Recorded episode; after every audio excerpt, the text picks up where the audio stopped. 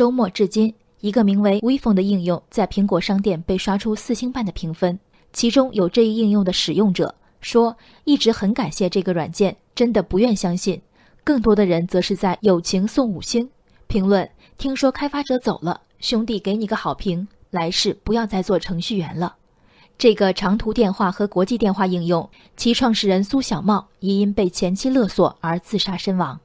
据苏小茂自杀前在网上发布的公开信息，其前妻翟某之所以能勒索得手，抓住了他两根软肋：一漏税，二微风有网络电话功能是灰色运营。翟某称要让其产品下架，倾家荡产。苏小茂自述身心俱疲，无头无脑地签了万恶的离婚协议，同意一次性补偿对方一千万现金和一套位于三亚、价值约三百万的房产。此后，苏小茂不堪抑郁和压力。跳楼身亡。看到这条新闻，我第一时间想到的是几年来形形色色的电信诈骗。接到诈骗者涉嫌洗钱，请迅速配合我们转账，否则移交公安处理的电话，受害人无一例外慌不择路夺门而出，瞒着家人汇出压箱底儿的棺材本儿或全村人给凑的学费。尤其是那些钱少到无法与洗钱挂钩，经历简单到配不上洗钱之复杂的准大学生。大概认定法律只会为栽赃者用，不会为无辜者发言。法律在你们眼中究竟是怎么一回事儿？法律在这名被逼至墙角的创业者眼中又是怎么一回事儿？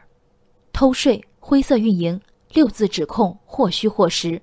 八零后往前的三代人，大约都是因为一女明星从八十年代末到九十年代反复的偷税丑闻，而第一次认识了“偷税”这个词儿。当年偷税数十万的明星今何在？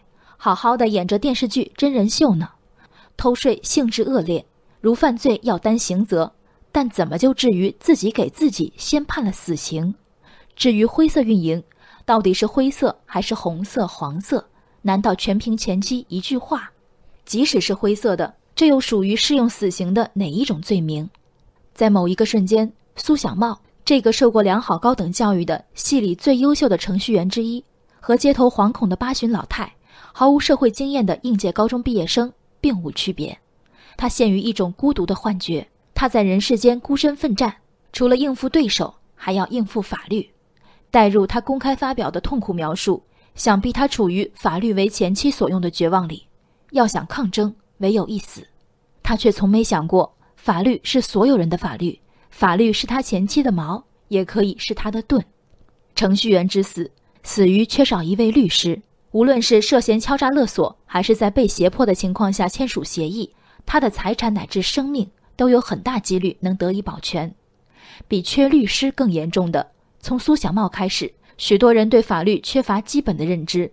法律是不可踩踏的红线，更是自我保护的巨网。它不但在你行差就错时剑指你的鼻尖。也在别人握剑时替你喝止。法律本是个中性词，避之不及的敬畏足够了，知之用之的亲昵还差得远。人生海海，见微知著。我是静文，往期静观音频，请下载中国广播 APP 或搜索微信公众号为我含情。